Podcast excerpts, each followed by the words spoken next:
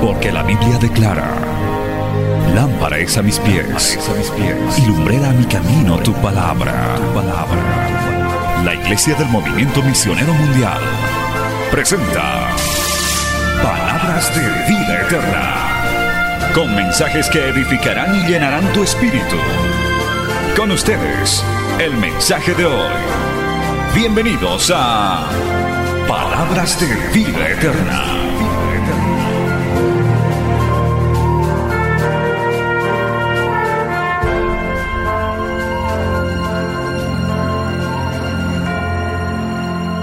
Así que vamos a ir, por supuesto, a la Biblia. Hoy vamos a hablar sobre el tema la experiencia del primer hijo. No confunda con crianza y disciplina de los hijos, que es otro capítulo aparte que hay que tratarlo. Esto es la experiencia del primer hijo. Y cómo no citar a la pareja más grande de casados del mundo, famosa, multifamosa, que está en Mateo, gloria a Dios, vamos a ir inmediatamente al libro de Mateo, capítulo 1, verso 18. Aleluya. Y nos vamos a poner de pie, por favor, en reverencia a la palabra del Señor. Vamos a leer el libro de Mateo, capítulo 1, verso 18. Gloria a Dios. Y vamos a leer hasta el verso 25. Gloria a Dios. Vamos a hablar de esta hermosa pareja elegida por Dios. Dice la palabra en Mateo capítulo 1, verso 18. El nacimiento de Jesucristo fue así. Estando desposada María su madre con José, antes que se juntasen, se halló que había concebido del Espíritu Santo. José su marido, como era justo y no quería infamarla, quiso dejarla secretamente.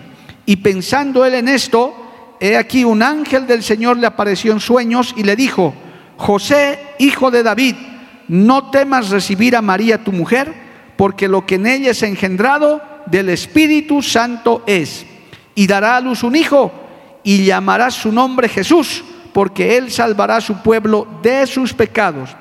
Todo esto aconteció para que se cumpliese lo dicho por el Señor por medio del profeta, cuando dijo, he aquí, una virgen concebirá y dará a luz un hijo y llamará su nombre Emanuel, que traducido es Dios con nosotros.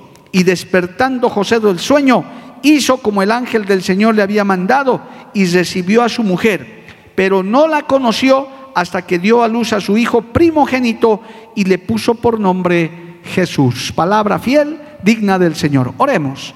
Padre Santo, te damos gracias en esta hermosa noche, maravillosa noche que tú nos has reunido para hablar de esta experiencia maravillosa de tener descendencia, de tener, Señor amado, nuestros hijos, nuestras hijas, con los cuales tú nos has bendecido y has bendecido a la humanidad. Yo te pido que esta palabra sea de gran guía, orientación, aliento aquellos solteros, solteras, pero aquellos papás también que ya están con la bendición de su primer hijo. Gloria a Dios, Señor, yo te alabo porque sé que tú tienes enseñanza, tienes consejo en esta noche. Te pido que esta palabra, una vez enseñada, no vuelva a ti vacía, vuelva con vidas cambiadas, transformadas, edificadas. Te lo pido en el nombre de Jesús. Amén y amén. Tomen asiento, amados hermanos, glorificando al Señor.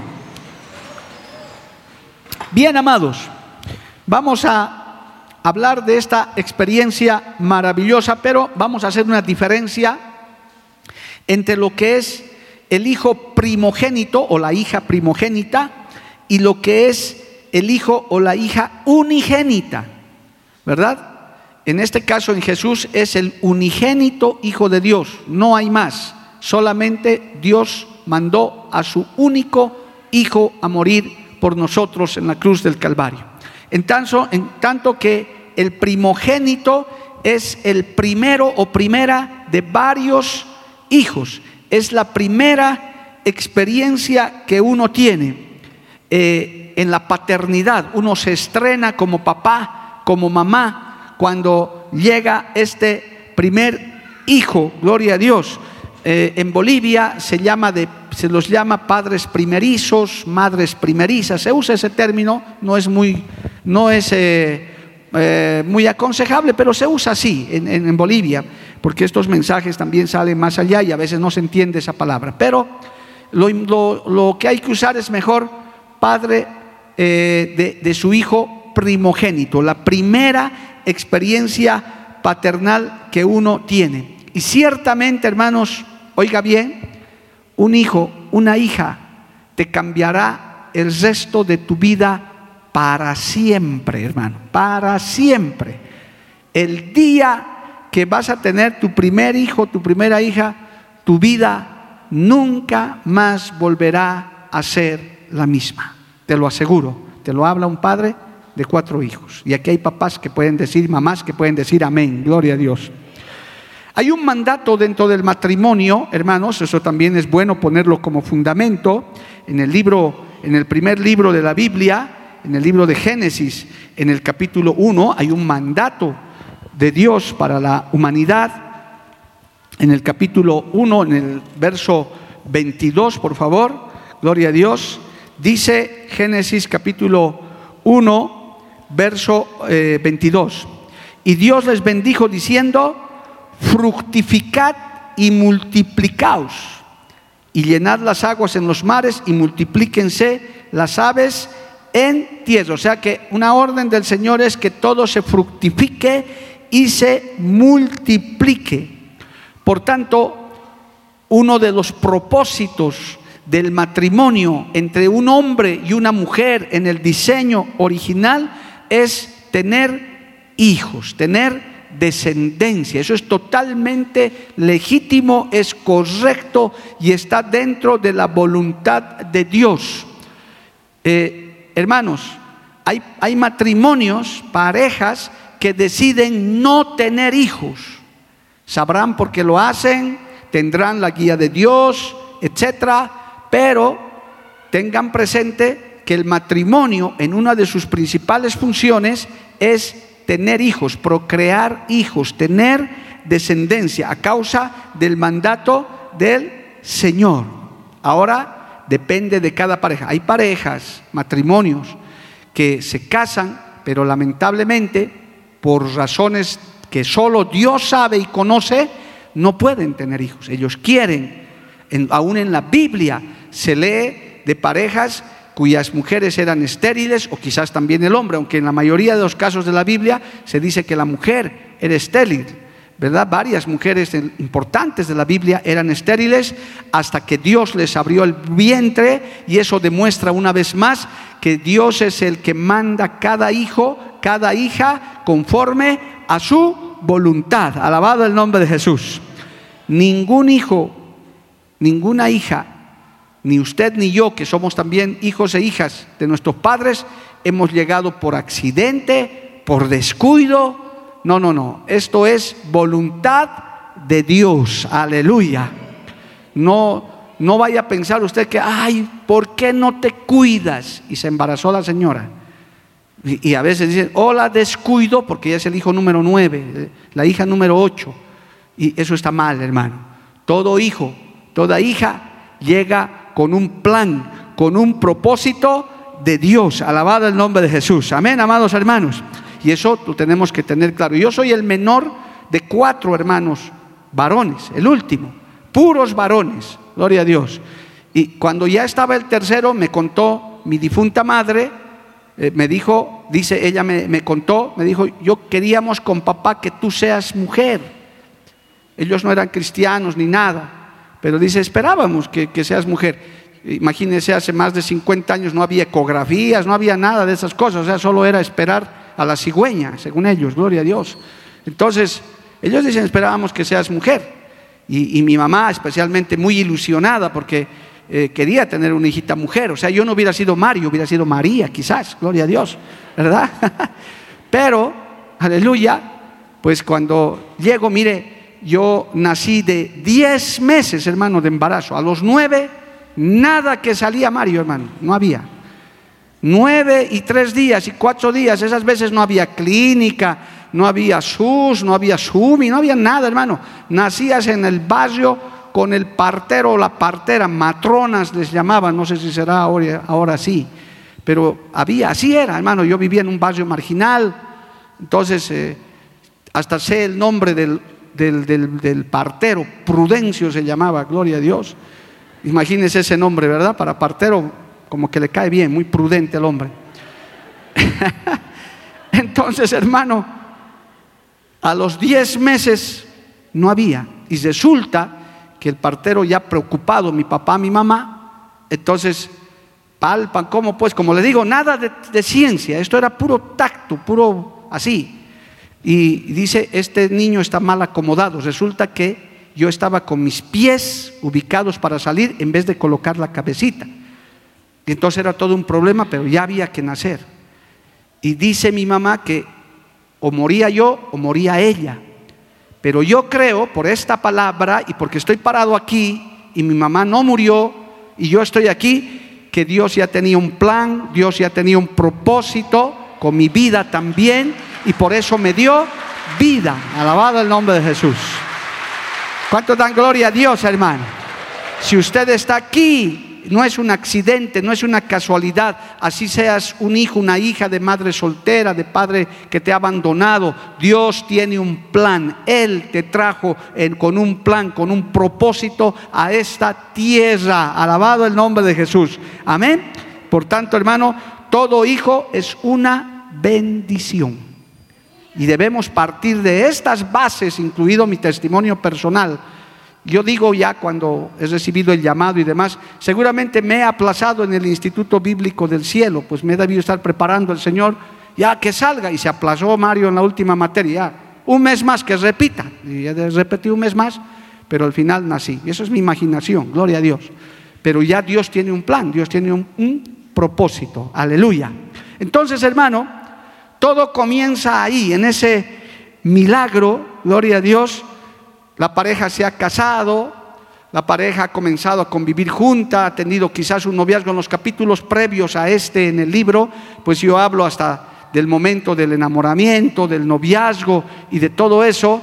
Y yo recomiendo, porque estamos en el seminario La experiencia del primer hijo, hoy no vamos a hablar mucho de crianza y disciplina, eso es otra cosa, ya lo daremos en otra oportunidad. Eh, recomiendo yo, doy consejo pastoral y muchos otros pastores he escuchado hacerlo, inclusive reconocidos autores de libros de la familia, extranjeros, eh, que, que, los esposos disfruten un tiempo, es decir, no tengan hijos muy rápido, que disfruten, es un consejo, no es una orden que Dios muéstreme el versículo, no, no hay, evidentemente, no le voy a decir Génesis 1.8, no, no hay, pero es un consejo, ¿por qué?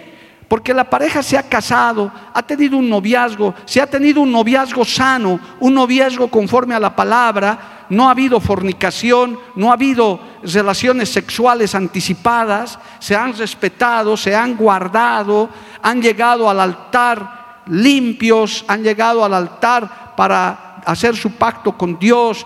Por tanto, tienen que conocerse en la intimidad, en la convivencia. Por eso se aconseja que antes del primer hijo la pareja tenga un tiempo para disfrutar, para conocerse. Hay un capítulo también que habla de la intimidad sexual, donde se dan detalles de todo esto, ese regalo maravilloso que Dios le ha dado al matrimonio y a raíz del cual uno tiene los hijos. Hoy en día ya a un niño no le puedes hablar de la cigüeña, hermano. Hay algunos papás antiguos como yo que quieren hablarle a tu niñito de la cigüeña. Tu niñito ya te puede enseñar cómo nacen los hijos. Hoy en día les enseñan en los colegios abiertamente. Entonces, eh, tiene que haber esa etapa. Aconsejo, me hago eco de ese consejo. Cuando la pareja está recién casada, de luna de miel, conózcanse un tiempo. Ahora, no voy a poder tampoco entrar en mucho detalle a la planificación familiar, pero algún comentario hay también en el libro, porque este es un tema muy delicado en el Evangelio, hermanos. Un tema que desde antes tiene bastantes eh, eh, pros y contras que si hay que hacer planificación familiar y que no. Hay quienes dicen que sí, hay otros que dicen que no. Hay la corriente evangélica cristiana que dicen tienes que tener los hijos que Dios mande. Así que si la esposa va a estar embarazada cada, cada 10 meses, cada 12 meses, que tenga 20 hijos. Y hay otros que dicen no, le llaman paternidad responsable, que dicen No, vamos a tener hijos, pero responsablemente. Y para eso se aconseja, los que siguen esa corriente, dicen, vamos a tener hijos usando métodos anticonceptivos que no sean abortivos, que no sean contrarios a nuestra fe. Que los hay, los hay. Entonces hay esas dos corrientes, hay esas dos posturas respecto a la concepción de los hijos. De eso estamos hablando hoy. No me voy a salir del tema, pero le estoy dando toda la antesala de este tema. Por tanto, en dirección de Dios, como usted quiera, puede decir, bueno, eh, vamos a tener nuestros hijos inmediatamente. En la luna de miel ya tienes que estar embarazada. Bueno, si es esa su decisión, así sea. Pero estos temas hay que dialogarlos entre el esposo y la esposa. Tienen que hablar, tienen que ponerse de acuerdo. Consejo número uno en esta noche, disfruten de su matrimonio, mínimamente, hermano, un año, conózcanse, salgan juntos, todo lo que no podían hacer en el noviazgo, porque a veces en el noviazgo hay restricciones, hay normas, en estas iglesias como las nuestras de sana doctrina, nosotros aconsejamos, aconsejamos que los novios no se estén agarrando de la mano, haciendo empanaditas, tucumanas, salteñas, nada, gloria a Dios, que se respeten, que no se estén besando por ahí, menos buscando lugares inadecuados, que tengan un noviazgo donde más que todo sirva para conocerse, para desarrollar una amistad, para tener relaciones de amistad con la familia, para que puedan compartir. Hay todo un capítulo en el libro que habla sobre el noviazgo, se aconseja cómo se puede llevar un noviazgo, porque en el mundo eso es tremendo, hermano. Dicen, se declaran ¿Y cómo sellan? ¿Me aceptas? ¿Quieres ser mi chica? Sí, ya. Uh, y le ataca el varón ahí, hermano, y desahoga todas sus hormonas guardadas. Y al poco tiempo, ¿qué sucede? Caen en fornicación, en embarazos no deseados, y a veces ni siquiera eso, con corazones destrozados, que a veces no llegan a nada, porque es pura carne, es pura, pura pasión desordenada. Entonces, si el noviazgo se lo lleva adecuadamente, conforme a las normas de la palabra, pues tiene que haber un tiempo de desahogo, donde ya le puedes agasar a tu esposa, el esposo al esposo, el esposo a la esposa, pueden abrazarse, pueden hermanos salir juntos, conocerse en plena libertad. Entonces se requiere un tiempo para eso, para eso es ese tiempo, para que terminen de conocerse en los hábitos. Hay un otro capítulo que habla empezando el matrimonio, porque esa es otra parte también. Yo le estoy dando una pequeña antesala nada más. ¿Para qué? Para que llegue el momento de decir, es tiempo de que tengamos nuestro hijo, nuestra hija. Oremos a Dios y pues eh, encaminemos, pidámosle al Señor para que el Señor nos bendiga con nuestro hijo, con nuestra primera hija. Bueno, puede ser mellizos, también hay casos que nacen gemelos y eso es una sorpresa y excepcionalmente trillizos. Bueno, pero no vamos a hablar de eso. Hoy vamos a hablar de la experiencia del primer hijo, de la experiencia de la primera paternidad, del estreno de la paternidad. Gloria al nombre de Jesús, aleluya. Entonces, hermanos, con este preámbulo, la pareja se alista, se prepara, se pone de acuerdo, aleluya, dice, bueno, es tiempo, ya hemos disfrutado, nos conocemos, ya sentimos como que estamos preparados para poder tener nuestro primer hijo, nuestra primera hija, aleluya. Entonces, hermano, llega la gran noticia, la noticia que te cambiará toda la vida varón y toda la vida mujer. Te haces la prueba y dice, estoy embarazada. Y eso retumba en tu cabeza, hermano. Y cuando estás casado legalmente, cuando estás en la voluntad de Dios, ¿qué cree que produce eso, amado hermano? Gozo, alegría, gratitud a Dios, aleluya, de decirle, Señor, gracias, porque mi esposa, vamos, con mi esposa vamos a tener un hijo. Porque la Biblia dice, herencia de Jehová son los hijos y cosa de estima el fruto del vientre. Todo hijo es una bendición. ¿Cuánto dan un aplauso a Dios por eso, amado hermano? A su nombre sea la gloria. Qué maravilla, qué bendición. qué diferente cuando estás fuera de la voluntad de Dios. Qué diferente cuando estás fuera del propósito, del plan original de Dios. Cuando dice la muchacha que ha fornicado o la pareja que ha fornicado, estoy embarazada, ahora hay que ir a abortar. O, se rompe la relación, el, el varón dice, qué desgracia, ¿cómo es posible? ¿Qué ha pasado? Y ese niño comienza a ser rechazado desde el momento que ha sido concebido.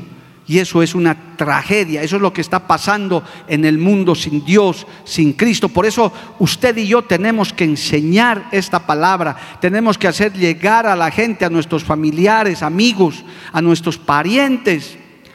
Qué diferente es cuando la pareja está casada, está esperando, hay una expectativa.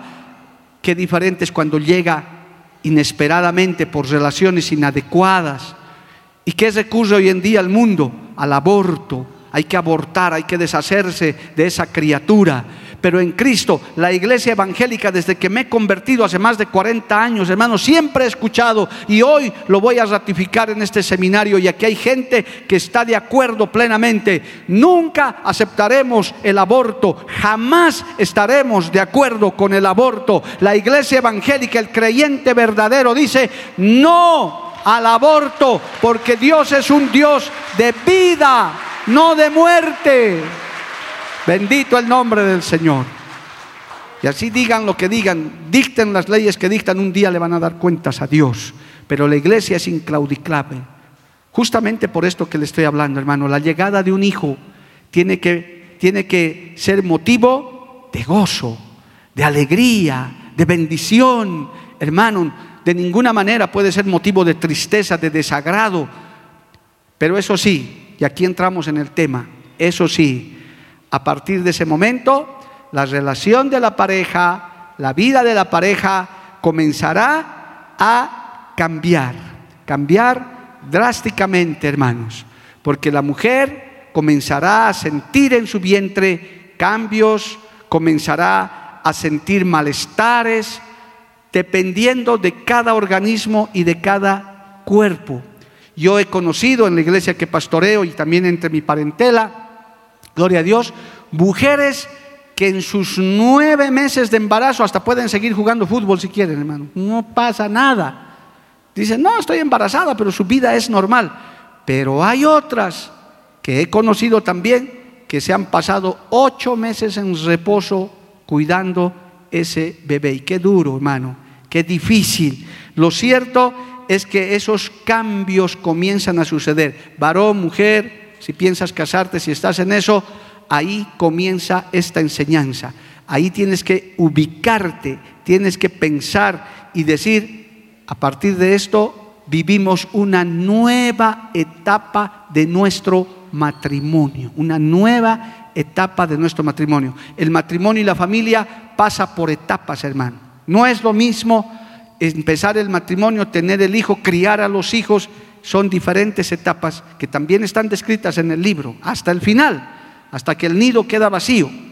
Yo tengo todavía una polluela en mi nido, los tres pollos grandes ya volaron.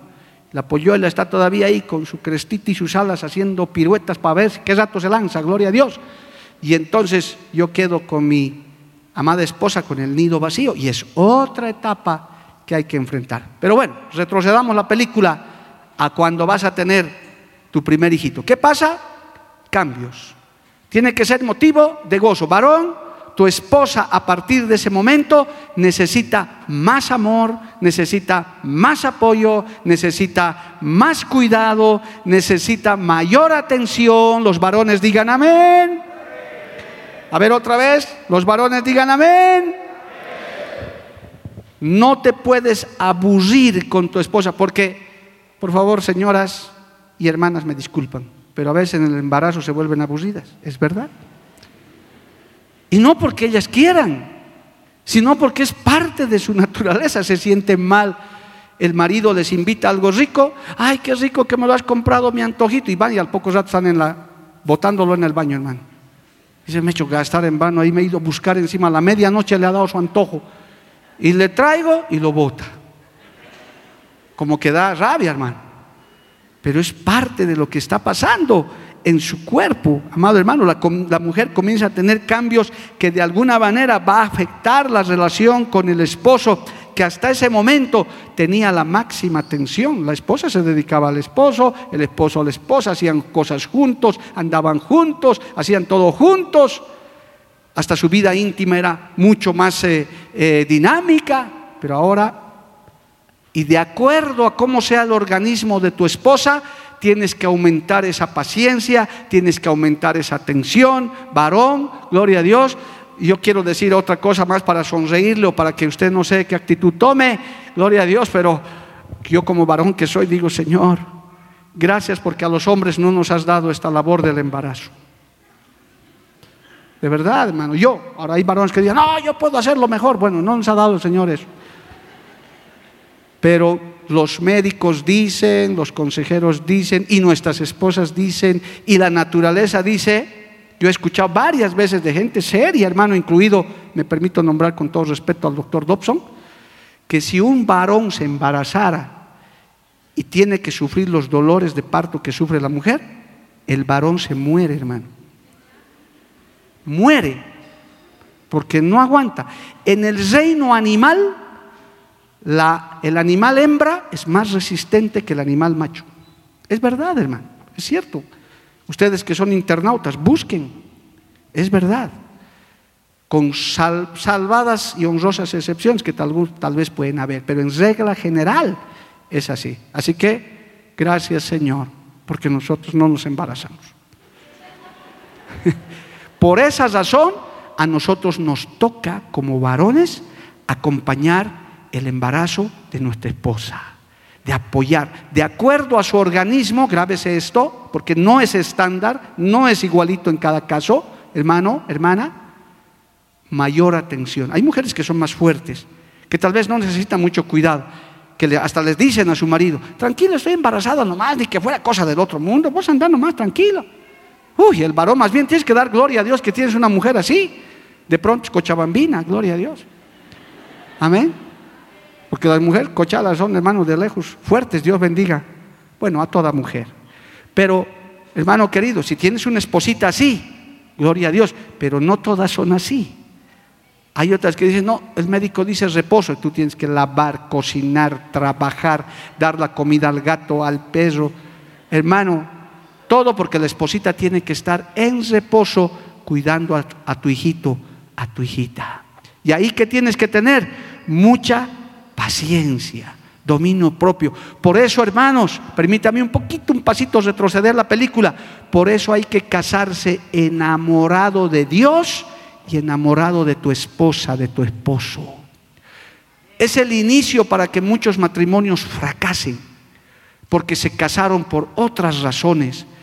Se casaron porque por, por plata, por, fornicación, por obligación, por lo que sea. Y cuando ya vienen estas primeras presiones del primer hijo, comienzan las desavenencias, comienza el marido a perder la paciencia, comienza la mujer a llenarse de resentimiento, a decirle, ¿por qué no me ayudas? Ah, es que no tengo tiempo, eres muy molestosa, que cada rato hay que estarte atendiendo, parate pues, ¿qué, qué te pasa? Y comienzan las fricciones, porque el marido comienza a decir, a darse cuenta que no está lo suficientemente enamorado, enamorada de su, de su esposa.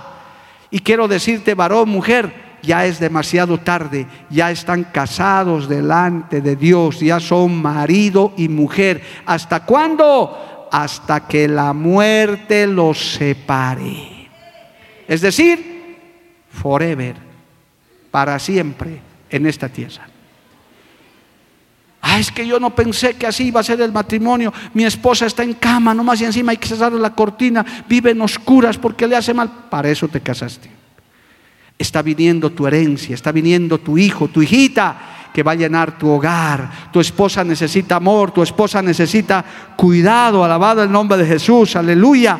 Y la pareja tiene que ajustarse a esa nueva etapa y maravillosa etapa del matrimonio. Aleluya.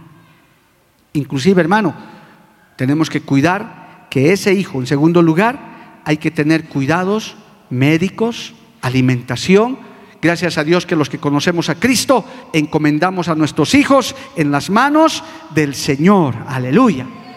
Pero no podemos dejar de, de lado la asistencia médica, la buena alimentación, inclusive hermano, la mujer que está embarazada no puede ser maltratada ni psicológicamente.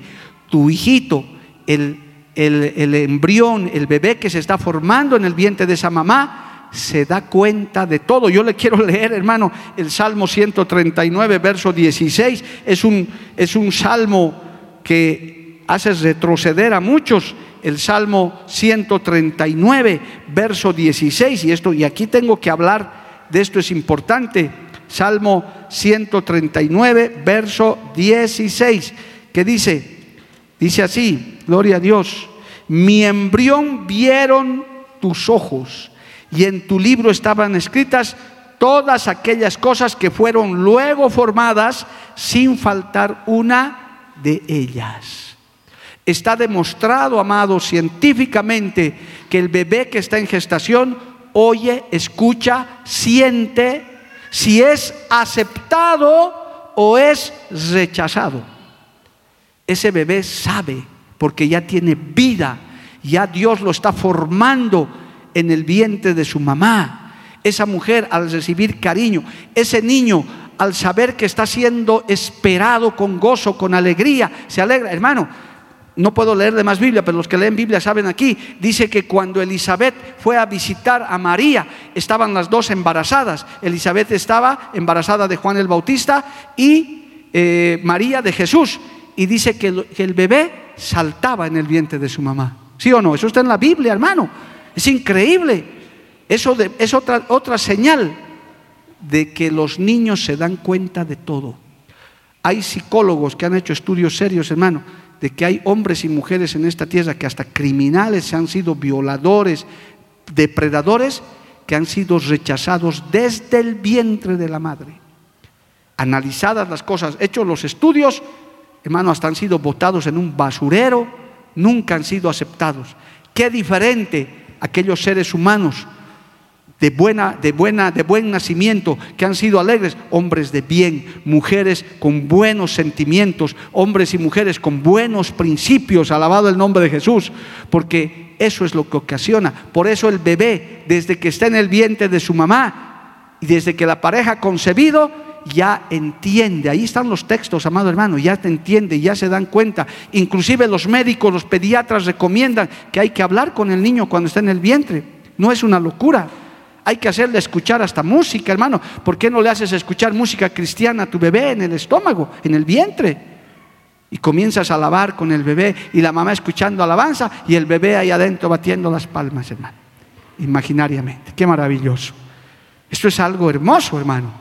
Y esos niños aceptados, esos niños amados, hermano, cuando nacen se dan cuenta que son una bendición. Qué triste por aquellos que son rechazados, aquellos que se han salvado de abortos. Qué tremendo, amado hermano. Entonces, recomendación, la experiencia del primer hijo es para cuidado, para atención, para que usted sí le dé gracias a Dios, pero también usted sepa que tiene una gran responsabilidad. Bendito el nombre de Jesús. Mucha paciencia, de acuerdo al organismo del que se trate. Si a ti no te ha tocado, no te va a tocar así, gloria a Dios. Tal vez en el noviazgo tengas que ver, mira hermano, en el libro yo recomiendo, escribo, porque en consejería uno ve mucho de eso. A veces hay novios donde uno de los novios son muy enfermizos, hermano, tienen enfermedades, son delicados de salud. Eso es bueno hablar en el noviazgo, para decir, mira, yo he tenido estos problemas, tengo un problema en los huesitos, quizás en mi riñón, o sea, para uno saber, porque cuando vivan juntos van a ser una sola carne, y cuando se enferme tu esposo, cuando se enferme tu esposita, vas a tener que asumir la responsabilidad, aleluya. Esas cosas se hablan, se conversan. Mucha gente abandona. ¿Cuánta gente no hay abandonada en el hospital? Gente casada, hermano, los internan al hospital y el marido, ¿qué hace? Le abandona.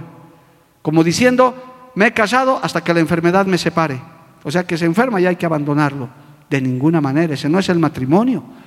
Entonces, una esposita que es delicadita, ya uno sabe, si se va a embarazar, pues va a tener más cuidado. El varón está preparado para ayudarle, para tener más paciencia, para dedicarle más tiempo. Bendito el nombre de Jesús. Así que hay que tener mucho cuidado durante el embarazo, amado hermano. Hay que cuidar también la parte del cuerpo, la parte humana. Primera de Corintios capítulo 6, verso 19 dice que nuestro cuerpo, primera de Corintios 6, 19, dice que nuestro cuerpo es templo del Espíritu Santo. Amén. O sea que también no podemos descuidar la parte física, la parte corporal. Es más, hermanos, la mujer con el embarazo va a sufrir cambios en su cuerpo, eso lo sabemos. Si, si de pronto era de una figura espléndida tu esposa con el embarazo, van a venir como es una mujer que está embarazada, se le estira el estómago, luego aparecen las estrías. Y esas cosas uno tiene que estar preparado. Se sabe de mujeres que no le quieren dar de lactar a, a sus bebés para que no se le deformen los senos. Entonces, ¿para qué te has casado? Si es parte del alimento. Es más, permítame, no me voy a olvidar de este detalle. Aconsejo yo aconsejo yo y muchos médicos también, porque yo he criado cuatro hijos con mi esposa y hoy estoy viendo a mi hermosa nieta que me he estrenado de abuelo.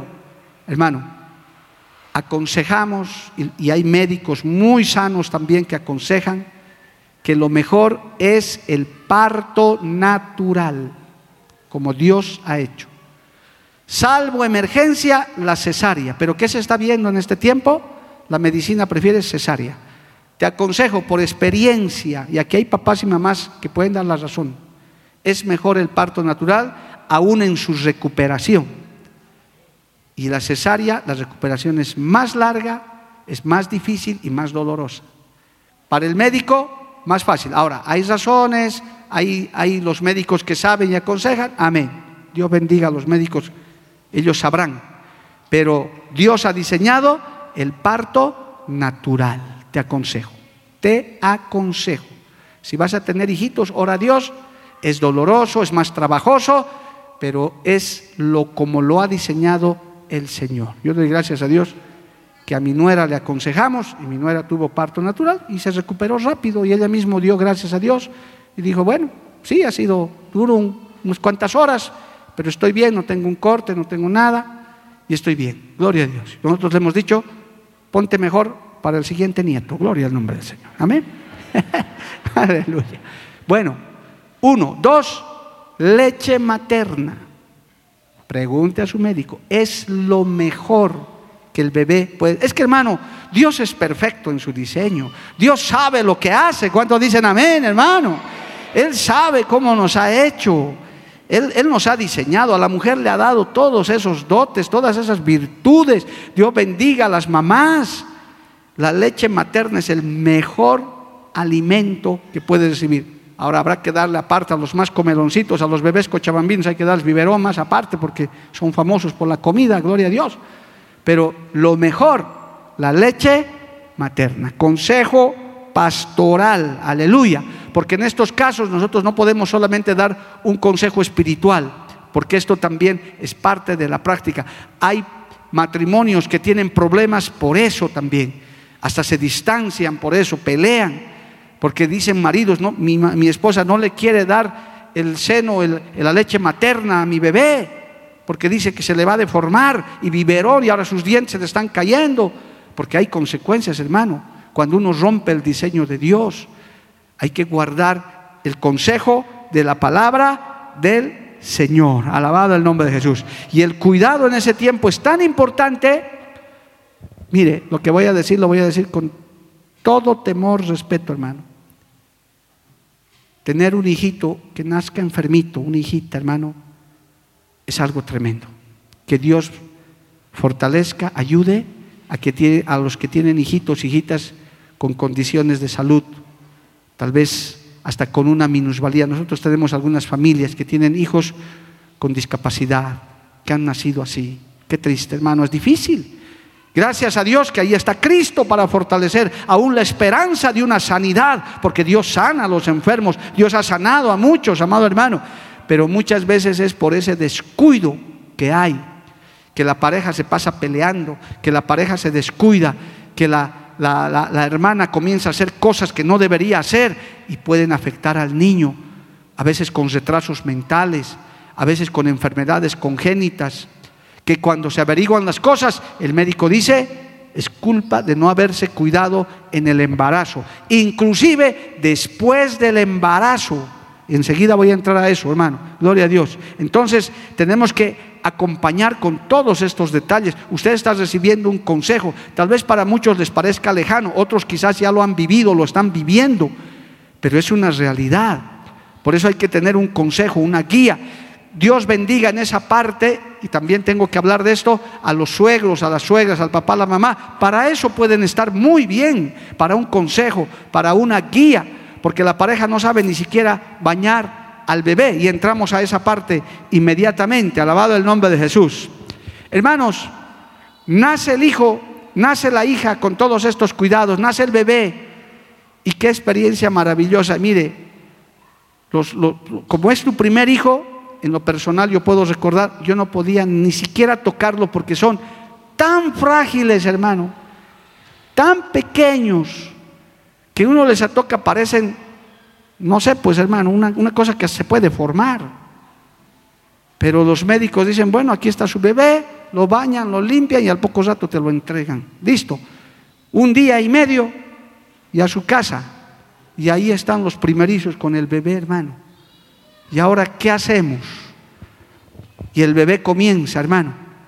Ahí todavía con su ombliguito colgando ahí, que, hay, que se le va a caer, que no le toques la cabecita que algunos nacen todavía con su cabecita medio deformada, que se les va arreglando, gloria a Dios. Y esas fotos son impresionantes.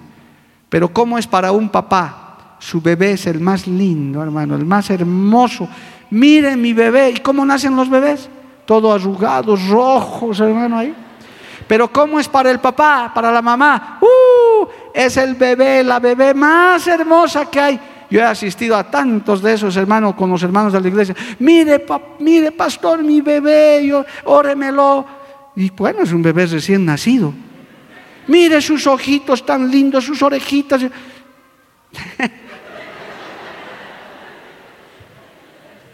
Así son los bebés. Tengo fotos de mis hijos recién nacidos y una vez cuando eran jovencitos les mostré, miren, ¿qué es este bebé? Y uno me decía, ¡Ah! este es un ET. Yo le decía, eres tú cuando has nacido, gloria a Dios. Pero ¿cómo es para un papá, para una mamá? Son, son los niños más hermosos, más... Hasta dicen, ya habla, mire pastor, hasta ya mueve la mano y el bebé no está haciendo nada. Pero para un papá es una experiencia, hermano, maravillosa de decir, aquí está mi herencia, aquí está mi porción, mi generación, alabado el nombre de Jesús, aleluya. Y qué triste, amado hermano, sí, denle un aplauso a Dios si puede. Aleluya. Y aquí tengo que darle un consejo, hermano, porque para eso usted ha venido. Ojo, la experiencia del primer hijo. ¿Qué hacemos normalmente cuando nace el primer hijo? Tíos, suegras, tías, todos, uh, el bebé, todo es al bebé, la bebé, sea lo que fuere, es tu sobrina, es tu nieta, es tu hijo, es tu hija. Y la mamá, nadie le da importancia ya, hermano. La mamá ahí apenas. ¿Y qué rato me saludan a mí? Ay, qué bien que estás. Y el bebé. Consejo, especialmente el esposo y ojalá la parentela, hay que atenderle también, fundamentalmente a la mamá. Hay traumas posparto, hermano. ¿Usted sabía eso? Hay posparto. La mujer, muchas mujeres entran en un estado de depresión. Es como un, un estado en el que como que les entra una tristeza. Eso está demostrado por estudios científicos. Algo pasa. ¿Y qué hacemos a veces los esposos, hermano? ¡Uh, mi bebé! Todo y nos olvidamos de la esposa. Como si ella ya, ya ha cumplido su labor, que se prepare para la siguiente, ¿verdad? Pero no, a eso has venido en esta noche. Parentela, pero especialmente el esposo, hay que atenderla. Ojalá le lleves un ramo más grande de este de flores, le diga mi amor. Hoy en día, hoy en día la ciencia a mí no me ha tocado, bendito Dios, hasta de eso me ha librado. Hermano, obligan al esposo que asista al parto con la esposa. Yo no sé cuántas parejas jóvenes habrán tenido esa experiencia. Yo digo, doy gracias a Dios porque en mis épocas no había eso, hermano, porque si había quizás yo me desmayaba en la primera. Pero hoy en día, si mi hijo, el, el que tuvo su bebé, participó de todo, más bien que fuerte el varón, gloria a Dios. Porque es una cosa tremenda, hermano, o sea, ver a tu esposa cómo sufre con los dolores, con todo eso. Pero ahí está, ese es un, un, apoyo emocional, decirle mi amor, estoy contigo, aquí estoy, sí, pero a veces la mujer no lo quiere ni ver a su marido ese rato, dice, salí de aquí, no quiero verte, mira lo que me has ocasionado. ¿Cuántas mujeres hay que dicen, no, nunca más, jamás volveré a tener un hijo con este dolor, con todo esto? Y a los tres años, otra vez con la barriga llegando, aleluya. Porque es ese rato, es cosa del momento. Y ahí tiene que estar el esposo para entender, aunque sea para decir, ya, agárrame del cabello, aunque sea, no importa. Pero aquí estoy contigo, yo soy tu esposo, yo soy tu, tu, sustento, tu apoyo. Qué importante es eso para la mujer. Nace el bebé, el bebé está ahí, ya nació, gloria a Dios. Está ahí, el bebé duerme casi todo el día. Tu esposa necesita apoyo, necesita amor, necesita cariño, necesita asistencia necesita que le mimes, que le atiendas, que le trates bien. Si no sabías eso, ahora lo sabes. Y si vas a cuando te cases o estás casado, no haces eso, esta palabra te va a retumbar en tu cabeza. Y tu esposa te va a reclamar, ¿acaso en vano ha sido ese seminario? Ahora ya sabes. A nosotros no nos han aconsejado eso, hermano. ¿Sabe cómo es en el mundo? Bueno, era, no sé si seguirá siendo, aunque creo que sí sigue. ¿Sabe qué hace la persona sin Dios, hermano? Una gran mayoría. Ha nacido mi hijo y se va de la clínica a darse una borrachera de dos días, hermano. ¿Cuántos no habrá aquí que eran así? ¿O estarán escuchando? Borrachos ellos, ah, mi hijito, qué lindo. Y la pobre señora allá en la clínica, el bebé hasta sin leche y sin pañales. Pero en Cristo no, hermano. El varón tiene que estar ahí cuidando a la esposa, cuidando al hijo, orando y pidiendo la misericordia de Dios, porque también los niños en sus primeros días de nacido corren el riesgo hasta de morirse, hermano, nacen a veces con pequeños problemas. Y si tu hijito nace sanito, lo primero que tienes que darle es gracias al Señor. ¿Cuánto le dan un aplauso a Cristo, hermano? A su nombre sea la gloria. Amén. Estas son cosas reales, son cosas prácticas, hermano que te estoy aconsejando, te estoy haciendo un resumen. Muy bien, te llevas el bebé a la casa y ahí pues si tienes familia o las familias, gloria a Dios por los que tienen suegros, suegras, tíos, tías, gloria a Dios, dale gracias. Pero hay que poner un límite. Papás que me están escuchando, que tienen hijas casadas, hijos casados, por favor pongan límites, ayuden, aconsejen, guíen, pero dejen también que la pareja practique, aprenda a atender a su bebé. Es un exceso que el papá, la mamá, las tías, ellos se encarguen de todo, o los tíos, y le dejen a la pareja como espectadores ahí. No, no, te preocupes, yo le voy a cambiar. No, no, no, no te preocupes, yo voy a hacer esto. No, no, no, no, no, yo le voy a bañar.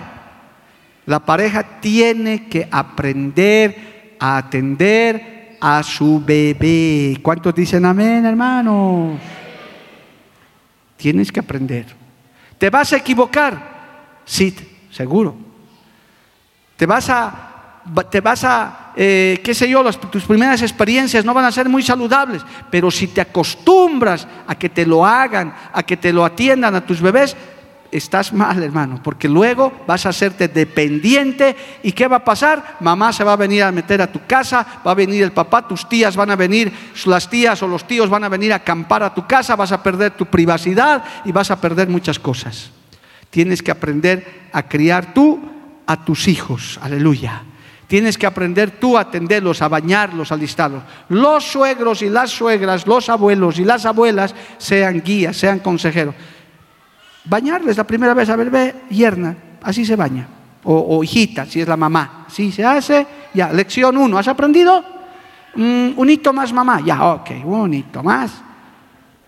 Este ultimito, ya, un hito más. Ya, la cuarta, no, no, no, vos vas a bañar. Tú vas a cambiar. Varones, hay que ayudar a la esposa en la crianza en esta primera etapa. Es fundamental. Es verdad que la, la mamá es la que tiene el alimento, tiene todo, pero hermano, esos bebés que nacen con el llanto que lo arreglan todo, son manipuladores desde que nacen, amado hermano. Usted sepa que el bebé desde que nace es un manipulador. Él sabe, él comienza la batalla y dice, muy bien, y he venido a este mundo, señores, aquí van a vivir a mi manera, como yo quiero. Bebés al poder. Y como son padres nuevos, pues se derriten con el niño, pues hermano, es así. El, primo, estamos hablando del primogénito o la primogénita. Es, de acuerdo al contexto familiar. En algunos casos es la primera nieta, el primer nieto. Uy, eso es un milagro, hermano. Entonces el niño se da cuenta, la niña se da cuenta, dice, ah, ¿y qué tengo para manipular? No sabré hablar, no sabré caminar, no sé mover las manos para que hagan así, pero sé chillar. Así que los ve a sus papás y dicen, esta noche decidiré que no duerman. Y se pone a llorar el bebé, hermano, listo. Y los ve a sus papás, ¿qué tiene el bebé? Como son nuevos, y el bebé se ríe. Así los tengo ellos. Que el bebé es manipulador. Todos los bebés. ¿Y qué pasa? Nos manipulan, hermano. Porque somos nuevitos, no queremos que los niños ni les dé el sol, ni les dé nada. Tenga cuidado. Sí, hay mamás que no toleran que sus bebés lloren, pero también es bueno que los bebés lloren hasta cierto punto porque se desarrollan sus pulmoncitos, tiene su ciencia también eso. Porque luego, hermano, el niño se vuelve un tirano y hoy no puedo seguir avanzando porque eso habla de la crianza de los hijos, pero tenga cuidado, el llanto del hijo, ¿por qué es el llanto del bebé? Porque está eh, mojadito, porque necesita cambio de pañales, porque puede estar enfermito, porque le hace frío, porque quiere dormir, pero si no si todo eso está en orden y se pone a llorar, el niño está en batalla para decir, aquí mando yo. Y hay niños inclusive que nacen al revés. De día están de, noche están despiertos y de día duermen todo el día. Así que hay que arreglar también eso, hermano, ponerse en horario. Entonces, toda esa ciencia hay que aprender. Gracias a Dios hay abuelos, abuelas que pueden aconsejar. Hasta ahí se les permite que puedan atender a sus hijos. Hasta ahí. Pero ustedes tienen que aprender. Papá, mamá, nuevito, no le tengas miedo. No es nada del otro mundo. Vas a aprender. Por eso hay quienes dicen, he tenido con el primero, mire, cuando te llegue tu quinto hijo, con una sola mano vas a cambiar pañal, ya ni siquiera con las dos. Va a ser sencillo. Pero la cosa es empezar por el principio, es esa etapa difícil de uno aprender. Ahora, es más fácil, hermano, aprender por experiencia propia que por consejo. Por eso la realidad supera la ficción. Lo que yo le estoy hablando suena gracioso, suena bonito, pero aquí debe haber mamás que dicen, ojalá pues fuera así. Es peor que eso. Pero cuando hay apoyo, cuando hay un trabajo de equipo, cuando el esposo está comprometido con la esposa en la crianza de los hijos, esto es más liviano. Cuando llegues del trabajo, varón, ayuda a la esposa. A veces la esposa está, ha estado cargando al niño, a la niña todo el tiempo. Tienes que llegar a ayudar. Pero pastor, yo llego del trabajo cansado. Tu esposa también está cansada. Tienes que ayudar, tienes que colaborar, aprender a cambiar pañales. Ya la antigua generación era la que la mujer hacía todo y el varón llegaba y dormía. No, hoy en día es un trabajo en equipo. ¿Cuántos dicen amén, amados hermanos? Deben colaborarse mutuamente, deben ayudarse mutuamente, amados hermanos. Esta es una etapa hermosa para que tu hijita, tu hijito crezca sano, pero mucho hace el compromiso, la colaboración de unos a otros, hermano, porque va a requerir más gasto, va a requerir más inversión, va a haber nueva economía que tomar en cuenta las mujeres de este tiempo tienen que darle gracias a Dios que hasta pañales desechables hay. Aquí hay mamás antiguas o que me están viendo que antes no había eso. Había que lavar los pañales todos los días. Y qué cosa más tremenda, hermanos, esos tendederos de ropa. Con esos niños que tienen el estómago flojo, hermano, ahí, Dios mío, Señor, tremendo. Y ahí lavando pañales todo el tiempo. Pero qué lindo, hermano, es el principio de tu herencia Es el principio de lo que Dios te está dejando, un legado, una bendición, aleluya. Es tu porción sobre la tierra. Bendito el nombre de Jesús. Colabórense mutuamente, ayúdense, atención, no te sorprendas. Todos los niños, hermano. Finalmente, tengo que ir acabando porque quiero responder preguntas. Hermano, no te preocupes por lo económico. Sí, hay que ser prudentes. Pero la Biblia dice que tenemos a un Jehová, Jireh tu descendencia nunca mendigará pan si tú eres fiel a Dios. El niño llega con su propia bendición. Por algo Dios te lo mandó, alabado el nombre de Jesús. Tranquilo, sereno, solo trabaja, esfuérzate.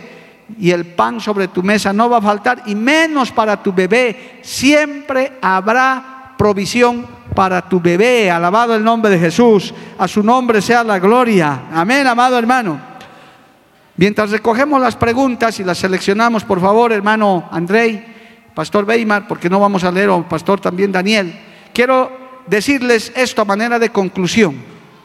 Y vamos a responder las preguntas y con las preguntas vamos a aclarar varios puntos. Estoy seguro que de pronto no han quedado muy completos. Hermano, por si acaso, de acuerdo a Mateo 13:53, que tengo que leerles esto, porque estamos hablando de la experiencia del primer hijo, Jesús en el matrimonio que hemos usado como ejemplo de María y de José, Jesús fue de parte de Dios el unigénito hijo de Dios, el único, no hay más hijos de parte de Dios.